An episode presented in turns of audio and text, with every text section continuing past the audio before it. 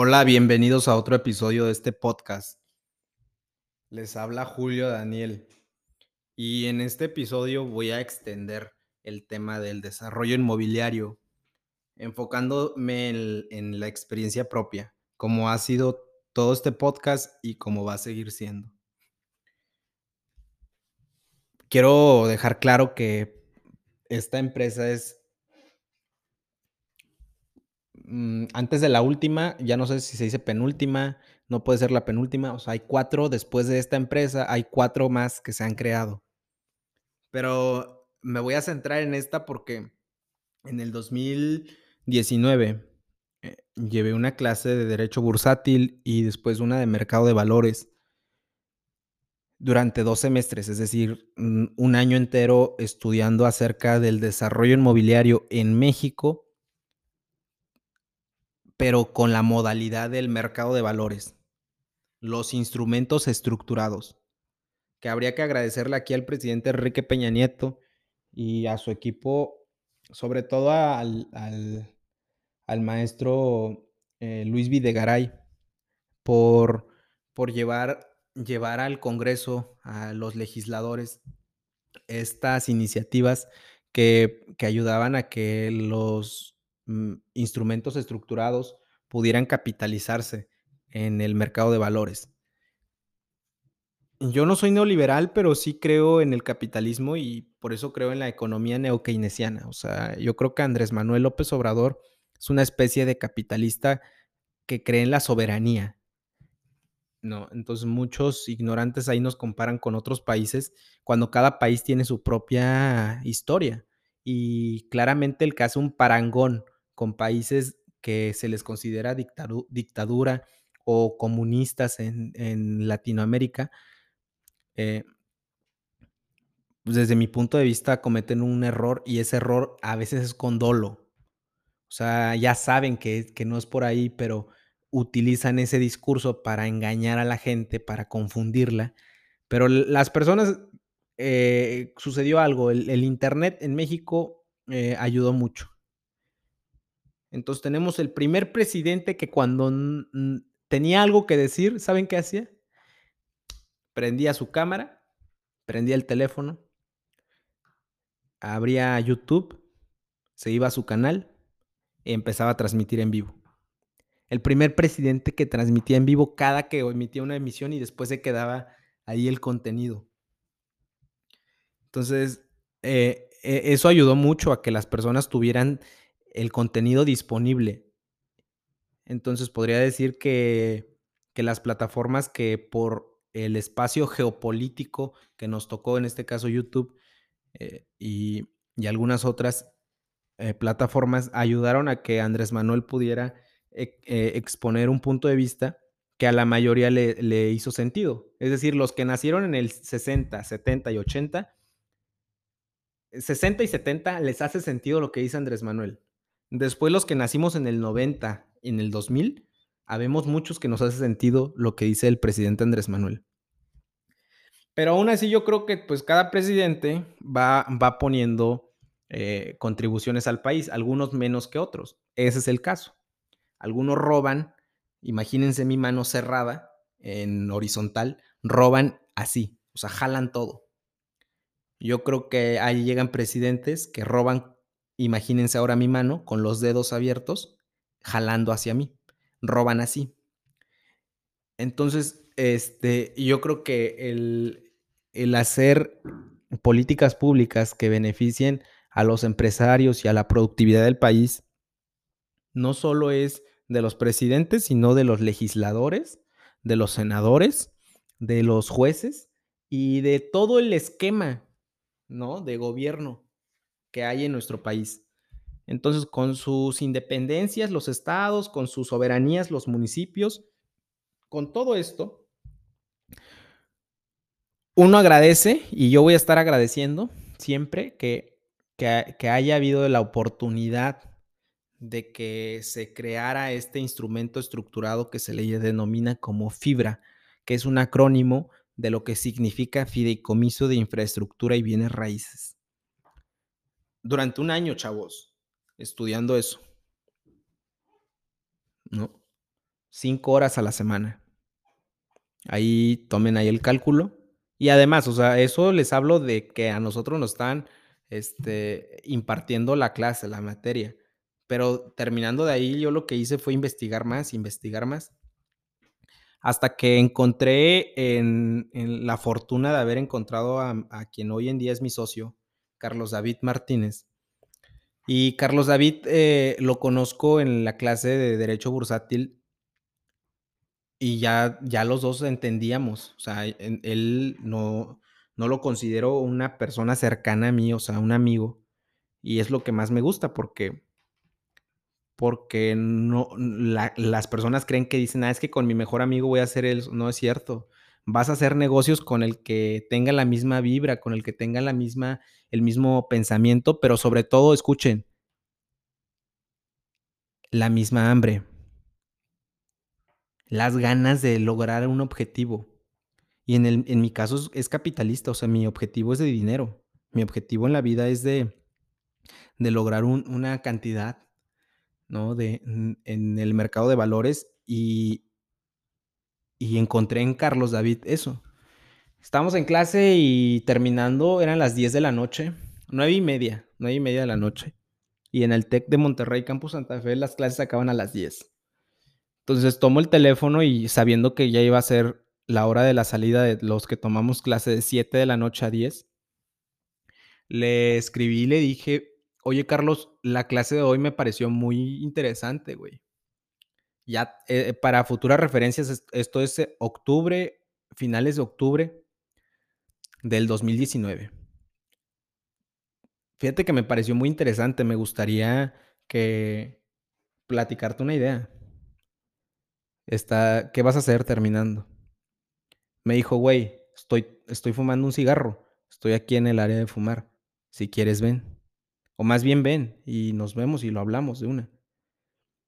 Y pues ya tomé mi computadora, no terminé la clase, le salí despacio, abrí la puerta, salí, salí antes y ya con mis cosas, recuerdo que ese día y no se me va a olvidar, estaba temblando, hacía un frío tremendo y la la sudadera, la chamarra que llevaba ese día estaba pues, inteligentemente guardada, ¿no? O sea, estaba guardada en mi coche y, y, yo estaba temblando de frío. Mientras hablaba con Carlos, me ofreció un cigarro.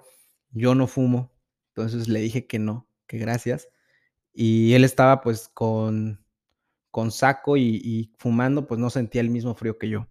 Bueno, entre frío y temblando, le dije, mira, Carlos, lo que estamos aprendiendo, güey, estoy seguro que va a marcar la vida de muchos mexicanos, en principio porque las afores, las afores son la, son, es el instrumento de ahorro de los trabajadores de México. Entre más trabajadores haya disponibles y formales, o sea, es decir, fíjate la grandeza de este, de este conocimiento, Carlos. Significa que entre más empresarios haya que, que, que crean empresas y otorgan empleos que sí están dados de alta sus trabajadores en el IMSS y que además ahorra el trabajador mediante el patrón, ahorra en un fondo de ahorro este, para su retiro. Entre más haya de eso, esos ahorros, ¿quién crees que terminan siendo los, los ganadores de esos ahorros? Al menos del 30%. Los que están de este lado, los que están haciendo los instrumentos estructurados con fibra. Entonces él es muy inteligente. Es más inteligente que yo y por eso me cae tan bien. Yo no me asocio con personas eh, tontas, digo, que sean menos inteligentes que yo, no podría, ¿no? Y me estaba escuchando y me dijo, güey, ¿qué hacemos? Le digo, fíjate que tengo esta idea. Para hacer eso ya, ya, ya te diste cuenta que lo que necesitamos es un hotel. Bueno, hay, hay distintos productos que puedes desarrollar, inclusive cárcel. Puede ser cárcel, torres médicas, hospitales, universidades, ¿no? Todo menos departamentos, todo menos residenciales, ¿no? En el desarrollo inmobiliario. Puedes hacer los hoteles, puedes hacer naves industriales, puedes hacer eh, o, distintos productos, pero en el que nosotros nos quedamos o en el que yo me quedé y le estaba explicando a Carlos, le dije, los hoteles, güey. Tú sabes que el tren Maya va a ir hacia allá, güey. El sur no está tan desarrollado, lo cual quiere decir que ese sur todavía tenemos precios de venta de terrenos no elevados. Tenemos playas todavía y es y, tú tienes el, conocimiento fiscal. Yo tengo el conocimiento de la, del ordenamiento de las ideas, de la proyección, ¿no? del liderazgo, y tú tienes también esa, esas virtudes, pero tienes el conocimiento que yo no tengo en el tema fiscal, en el tema legal y en el tema financiero. Entonces, yo tengo el hotel, tengo la marca del hotel, eh, ¿por qué no creamos una empresa, güey? Y le damos a la empresa ese, eh, esa, ese carácter, ¿cómo se le llama, no? Este carácter de poder desarrollar fideicomisos de infraestructura y bienes raíces a través del desarrollo inmobiliario, enfocado en la compra o en la adquisición o en, el, en la construcción de hoteles. Y tal parecía que yo le estaba contando lo que nos íbamos a dedicar los próximos 20 años ahí en, dentro del TEC. Me dijo, güey, ¿cuándo empezamos? Dale, güey, está, buenísimo, güey. ¿Cuándo empezamos? Le güey, pues pásame tu número. Te mando mensaje y, y estamos ahí coordinando, güey. Entonces yo tenía por ahí un dato de Carlos. Como les comenté, no era una persona cercana pues, a mí. Este, y yo solo vi en él que, y digo, chavos, no es que yo me eche flores, eh, pero yo vi en él que los únicos que contestábamos y participábamos en la mayoría de las veces más acertado eran cuatro alumnos. Y Carlos y yo estábamos dentro de esos cuatro. Entonces me di cuenta, por eso me atrajo, por su forma de pensar, su forma de opinar y después me enteré que pues sí, que él no, él no se hace amigo ni se relaciona con personas, con cualquier persona, o sea, es muy selectivo en sus amistades. Pero lo de nosotros no, íbamos a forjar una amistad, íbamos a hacer dinero, cabrón. Entonces se, puso interesante. en ese mismo momento le empecé a, lo empecé a buscar, le empecé a escribir, le empecé a platicar más del tema nos reunimos, platicamos. Y en eso empezó 2020, entra la pandemia y se para por completo todo. Pero lo que nosotros nos dedicamos durante ese año, 11 eh, meses, chavos. 11 meses, se dice fácil, pero no. 11 meses nos dedicamos específicamente a crear protocolo de empresa, consejo de administración gobierno corporativo y todas las facultades de la que íbamos a armar esta empresa. Todos los objetos sociales. Y nos pusimos a trabajar. Realmente habremos trabajado en esto alrededor de 150 horas a 200 horas. Fue un trabajo intenso. O sea, les estoy diciendo estas horas en conjunto, más además las que trabajamos por separado. Y logramos una, ah, constituir hasta el momento de mi vida, es la, la, única empresa con la que yo tengo el control de esa empresa estando en un escritorio. Y esto fue porque ambos habíamos también cursado la, la, materia de empresas familiares y gobierno corporativo y nos habíamos empapado de, cómo las empresas ah, de las 25 familias más importantes de México pues administraban sus finanzas. Entonces dijimos, bueno, Carlos ya sabía que, quería eso, yo también ya sabía. O sea, no es que nosotros nos hayamos descubierto. Y eso fue lo bonito, o sea, que llegamos ya hechos, o sea, yo con mis, mi, ya con mis creencias y él con sus creencias y ya éramos unos adultos de, de 23 años, de 22 años, 23 años que, que decíamos, güey, ya esto queremos, o sea, esto necesitamos. Y nos pusimos a trabajar, les digo. Eh, y logramos en ese momento eh, la constitución de la empresa, dos, noviembre del 2020. Y diciembre, enero, febrero, marzo, todos los meses que vinieron del, para terminar 2020 y empezar 2021, no hubo un solo día que no le pidiera a Dios que me ayudara a conseguir un terreno en aportación. Pero no crean que hay veces que uno lo tiene que pedir con la boca. Yo lo pedí a veces hasta pensando y probablemente por eso no funcionó. Y había veces que lo, lo pedía hablando y otras veces lo pedía solo pensando. Yo decía, bueno, a ver, si lo que estoy buscando es un terreno en aportación, ¿por qué no lo consigo? ¿Qué pasa? Al mismo tiempo, chavos, yo ya traía, como les digo, pues otros emprendimientos, otra empresa. Por eso yo les digo que esto no es para todos. O sea, esto nada más es prácticamente una inspiración. Ojalá les sirva de eso, que, que busquen personas eh, más inteligentes que ustedes. No se asocien con güeyes tontos, güey. Evítense perder tiempo. Siempre busca a alguien más inteligente que tú, que tú parezcas un pendejo a su lado.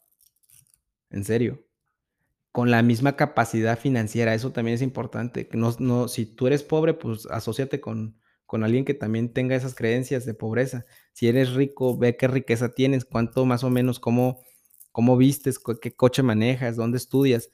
Porque créanme que esto parece clasista, pero no es clasismo. O sea, no te vas a entender con las personas si tú quieres llegar a un círculo donde tú nunca has estado antes. Es decir, si un rico quiere bajar a un círculo de un extracto social mm, pobre, no se va a entender como si el pobre no va, con el rico porque hacen juicios, hacen prejuicios. Ahora, si tú puedes, si no vas con prejuicios, si quitas todos los juicios que tienes en tu mente y vas y lo haces, sí se puede. Bueno, entonces, este, todo esto pasó en, en ese año, en esos 11 meses, y después les digo, empezamos a buscar el terreno en aportación. No se dio, no se dio, no se dio. Y esta otra empresa eh, me, había, me había dejado dentro de los... Yo por ahí hice un podcast, un episodio, y no sé si me, traje la cifra al podcast, pero digamos que lo que logré duplicar con la inversión de medio millón de pesos, a mí me alcanzó para pagar un terreno de un millón de pesos en cuatro pagos. En cuatro pagos pagué un terreno de un millón de pesos y ese terreno parecía que no tenía este, eh, futuro, ¿no? O sea, una zona que ya está desarrollada, pero que el terreno al estar en una privada, al estar pues este, sin servicios, un terreno abandonado, un baldío, pues no se le veía el futuro. Sin en cambio, nosotros lo, nos, nos cayó como un anillo al dedo, bien embonado, porque el producto que estábamos produciendo ahí era huevo. Entonces, las gallinas no tenían ningún problema ni les importaba eso. ¿No? Entonces, eh, al principio se empezó con una renta y yo estuve trabajando en los primeros tres meses después de que recibí la inversión del medio millón de pesos eh, en convertir, hacer un contrato que no solo me dejara la renta, sino que yo pudiera aportar esa renta, se aportara a, cuenta del pago del terreno. Eh, entonces, de los 917 mil pesos que me pedía el dueño, yo logré convencerlo en un millón de pesos, o sea, darle la diferencia en un millón de pesos. Esa diferencia que faltaba para el millón de pesos fue porque me lo permitió pagar en cuatro pagos. Entonces busqué otra vez deuda y es lo que les digo, o sea, tú puedes decir, ah, yo también tengo esa idea, pero ¿a, quién le voy a pedir dinero? Entonces yo, eh, yo soy afortunado y tengo por ahí eh, familiares, hermanos de mi papá y, conocidos de mi mamá que, que, que, logré conseguir ese dinero en deuda, una parte, 300 mil pesos, y el resto fue saliendo del negocio. Entonces se logró pagar el terreno en un año. Después la granja siguió produciendo otros ocho meses. Cerramos esa granja y pero el terreno ya se había quedado ahí a mi nombre. Entonces, ese terreno faltaba hacerle las escrituras, era una posesión ejidal, también por eso el precio, chavos, era mucho el riesgo. O sea, yo estaba dando un millón de pesos a un señor que no lo conocía, que, me había, que su terreno era un baldío. Yo lo llegué a circular, le llegué a poner cisterna, le llegué a poner todo la galera para las aves. Así, cabrón. Con ese, con, con, esa, con ese riesgo. Entonces ese riesgo me hizo llevar el, el, el, estrés a un nivel donde yo decía, eh, fíjense que durante ese semestre que yo empecé a pagar el terreno, que ya sabía que era mío y que sabía que teníamos que producir lo que estaba en el Excel, porque si no, no iban a cuadrar los números, eh, me levantaba, escúchenlo, una de la mañana, me iba a la granja y a las 3 de la mañana terminaba de darles de comer, eran 14.700 gallinas terminaba de darles de comer y de ahí me iba al Tecnológico de Monterrey para llegar a mi clase de yoga a las 6 de la mañana, de 6 a 7. Y después me bajaba a bañar rapidísimo, 5 minutos, y me iba corriendo a la clase de las 7 de la mañana y llegaba a 7 y cuarto, 7.20 siempre. Entonces esa clase era de 7 a 10 de la mañana. Estrategia de precios, que hoy en día también me sirve mucho. Entonces yo traía ese semestre muy, muy estresado pero ahora, como les digo, la película de Wall Street, cuando eh, el intérprete le dice, mira, ese bien raíz lo compré hace un año por un millón de dólares. Hoy lo puedo vender en 8 millones de dólares. No, no dice, no dice hoy lo puedo vender, dice, lo vendí hace un año, lo compré hace cinco años en un millón de dólares, lo vendí hace un año en 8 millones, más placentero que el sexo creí que era todo el dinero del mundo. Si es Rosita de la película Wall Street. Que no crean que es esta película chafa, eh, ¿no? Excesiva de Lobo de Wall Street. No, estoy hablando de la película de Oliver Stone. Bueno, eh, con todo esto yo, yo dije, güey, pues sí, me estoy arriesgando mucho. Es un terreno que no tiene ninguna legalidad, ¿no? O sea, nada más es un acuerdo entre particulares. Sí tiene una posesión ejidal emitida por el ejido del municipio, pero hay que hacerle un proceso, ¿no? No tiene luz, no tiene agua, no tiene drenaje, no está circulado. Ok, sí, es un riesgo. Pero son 2.500 metros. Entonces yo estaba comprando en ese entonces todavía menos que un dólar el metro cuadrado. Y yo ya traía esa educación de mi abuelo materno, de que él había hecho riqueza por comprar y vender terrenos sin saber leer ni escribir. Entonces yo dije, no mames, pues, güey, sí puede ser un riesgo, pero imagínate donde no sea un riesgo. Y eso lo hice cuando tenía 20 años, 21 años. Entonces, cuando estuve buscando, ya constituyendo la otra empresa, la de que les estoy explicando con Carlos, David, en ese año 2021 yo me dediqué por completo a hacer, primero, rectificación de medidas. Eso fue un tema, chavos. El hacer el, la petición, el ir y cabildear, estar yendo, luego que te aprueben, llevar a los güeyes que midan el topógrafo, hablarle al vecino si está de acuerdo que ahí sea el límite, las calles, por dónde va a pasar el agua, todo esto, rectificación de medidas. Órale, ahí está. Después, hacer contrato con CFE esperar seis meses para que lleves ese comprobante de seis meses de antigüedad, porque burocráticamente ese es el proceso que la norma dice que hay que hacer, el reglamento. Eh, hacer el contrato de agua y en este caso el sistema de agua de cualquier municipio te va a preguntar para qué quieres el agua. No me lo querían otorgar para hacer un desarrollo inmobiliario, un H2, inclusive un H2, ni siquiera dos pisos máximo, con un cost de 1.6 un CUS de 1.6 y un COS de 0.7. Entonces yo dije, bueno, pues, ¿qué hago? Me dicen, ¿sabes qué? Lo que tienes que ir, tienes que irte a la Secretaría de Desarrollo Sustentable para que ahí pongas un, eh, eh, justifiques la toma de agua. Bueno, se hizo el estudio de impacto ambiental, se metió a la Secretaría de Desarrollo Sustentable, se aprobó y me hicieron el contrato del agua.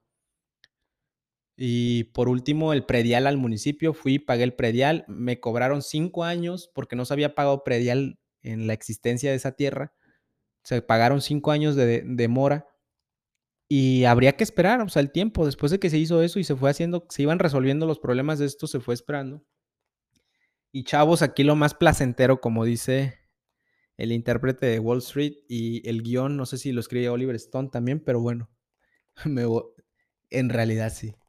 Llega 2022, eh, ya un año y medio después, 18 meses de que empecé todos estos trámites que les comento y que no había encontrado un terreno en aportación, me llega un mensaje del Instituto Nacional del Suelo Sustentable y me dicen, ¿qué crees? Ya puedes pasar por tu presupuesto para la escritura. Ya está aprobado todo tu proceso burocrático, ya cumples con todos los requisitos. Ya lo único que queda es que te hagamos el presupuesto, eh, aceptes el subsidio del gobierno federal y pagues la diferencia. Entonces yo estaba muy emocionado. Eh, eh, ese día grité de felicidad. Dije, no mames, si es más placentero que el sexo, güey. Y total que en, ese día me, dirigía hacia Metepec, el Estado de México. Fui a visitar a Milagros como una especie de, de buena vibra, de decir, no le voy a platicar acerca de esto, pero quiero pasar tiempo con ella. No, no la encontré, no tuve la suerte de encontrarla, pero bueno. Ese día, chavos, después de haber invertido un millón de pesos hace dos años, hace tres años, invertí el millón de pesos a los 21 años. Era 2019, 2018. Y esto se invierte. Y 2022 Tres años después, el terreno, el precio del metro cuadrado en esa zona es de 1.300 pesos. Es decir, pasé de un millón a dos millones 918 mil pesos. Únicamente con 300 mil pesos de deuda. A un interés simple del 15% anual. Entonces ahí hagan sus cuentas cuánto me queda después de pagar esos 300 mil pesos al 15% anual por el tiempo, el periodo de que ya tuve el dinero en, invertido en la tierra. Y es más, ese, ese dinero, chavos, ni siquiera lo tengo que pagar en cash. O sea, se puede pagar en especie. Pero había ganado un millón de pesos. por estudiar, por saber cuál es el proceso que sigue para formalizar una tierra. Mi abuelo sí hizo su riqueza a través de la compra y la venta de terrenos, pero como es o fue un analfabeto, pues no, no, ninguno de sus terrenos fue propiedad, todos fueron ejidos. Ya su nieto pues tenía que subir un, un nivel más, ¿no? sí copiarle en esa, en esa parte la intuición hacia la inversión en tierra, pero agregándole el conocimiento que, mis papás me habían mandado a adquirir a la universidad. O sea, mi papá siempre y mi mamá siempre me dejaron claro, como ya lo dije ahí en un episodio del podcast. Yo desayuné, comí y cené cuando cenábamos, porque nosotros tenemos la costumbre de no cenar pesado. Bueno, yo siempre tuve eh, es, esto en mi cabeza y en las pláticas de la comida, la cena, el desayuno. Si te mandamos a la escuela, cabrón, no es para que termines de empleado. No sabía qué me querían decir, güey. O sea, no mames, pues si todos mis compañeros les preguntan, ¿qué, ¿y tú por qué estudias? ¿O tú qué vienes aquí? No, pues yo estudio para trabajar en Google, yo estudio para trabajar en Microsoft, yo estudio para trabajar. Y, güey, a mí mis papás me decían, no, cabrón, tú no puedes ser un empleado, güey, no puedes ser un empleado. Sé lo que tú quieras ser, menos empleado. O sea, pues no mames, ¿cómo, ¿cómo le dices eso a un chavito de 6 años, de 5 años, de 7, de 11, de 12? Ya a los 15, 16 ya lo entendía más. Entonces, yo creo que el desarrollo inmobiliario en mi vida se va haciendo más presente por, por la cantidad de dinero que se maneja en esos negocios, en ese negocio, en ese rubro. Por eso me atrae tanto. Yo no digo que haya otros que se pueda hacer lo mismo, simplemente que pues me gustó y por eso mismo estoy aquí, explicándoles acerca de desarrollo inmobiliario. Ahora, esto tiene 2 continua tiene otra parte que es la que vamos a a continuar. Esto se termina a los 30 minutos, solo me permite grabar 30 minutos y en los siguientes 30 espero no per